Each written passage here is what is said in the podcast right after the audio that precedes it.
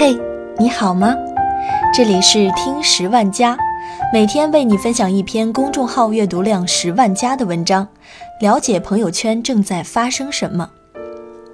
今天分享的文章题为《失业收费站大劫火了》，哪有什么岁月静好，每个中年人都是劫后余生。来自公众号有书，作者吉物。我三十六岁了，除了收费，我什么都不会。最近这句话再次引发大家对中年危机的思考。不久前，唐山政府为老百姓做好事，撤销了周边所有路桥收费站。本来是一件好事，却遭到收费站工作人员的反对。这些收费人员围住了领导，要一个说法。在人社局已经按照劳动法给予经济补偿的情况下，聚众要求政府解决工作问题。其中一位大姐说：“我今年三十六了，我的青春都交给收费了，我现在啥也不会，也没人喜欢我们，我也学不了什么东西了。”可怜又可叹。我们常常沉浸于自己的岁月静好，而社会却依旧如江水般滔滔向前。待我们被一个现实的浪头拍醒，才发现已经落后了好多。不由得想到不久前罗振宇在跨年演讲中的一句话：“你喜欢岁月静好，其实现实是大江奔流。”你喜欢岁月静好，现实却是大江奔流。《爱丽丝梦游仙境》里，红桃皇后说过一句话：“我们努力奔跑，只为留在原地。”在这大江奔流的时代，有多少人拼尽毕生力气才能留在原地，不被社会淘汰？那种混混日子就岁月静好，一个铁饭碗吃一辈子的时代，早就一去不复返了。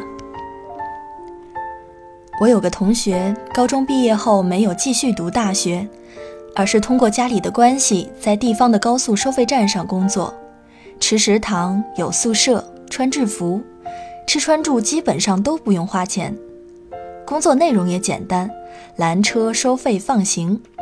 而且他们出勤制度是上两天班休息两天，相当于一年中有半年的假期，过着人人羡慕的吃皇粮生活。可是去年年底，因为智能技术的普及取代了人工，单位大规模被裁员。人到中年，丢了曾经的铁饭碗，别的技术也什么都不会。除了做点小买卖，也没什么其他选择。其实该焦虑的不只是我的那位同学和新闻里的大姐。很多人毕业后过上了朝九晚五的日子，白天没时间学习，晚上没力气改变，渐渐的，这种平庸的生活状态便习以为常，如同一只陶醉在舒适区的青蛙。只想着岁月静好，却没有想过这水也许正慢慢的热到发烫，而自己可能也早已无力跳出。没有负重前行，哪有现世安稳？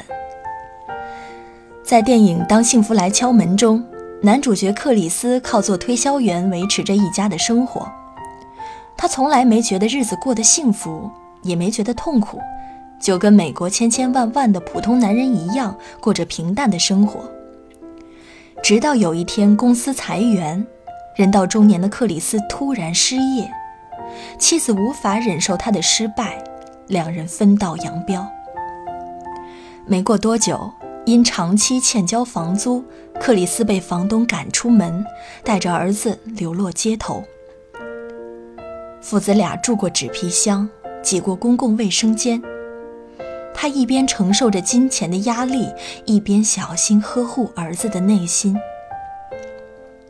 一次，克里斯在停车场遇见一个开高级跑车的男人，聊天得知金融公司也许是扭转自己生活的契机，于是他死死抓住股票公司的实习机会，一边平衡着工作和照顾儿子间的矛盾，一边利用空余时间恶补专业知识。头脑灵活的他很快就掌握了股票市场的知识，成为一个出色的股票经纪人。最后，克里斯终于开办了自己的股票经纪公司，和儿子过上了好日子。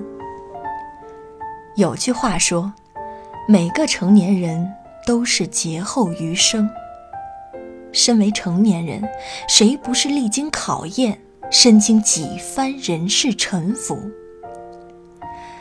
挨得过去的，练就了一身铜墙铁壁，朝着更好的生活走去；挨不过去的，就成了社会新闻中的一角，逐渐在时间中褪色变黄，被世界遗弃。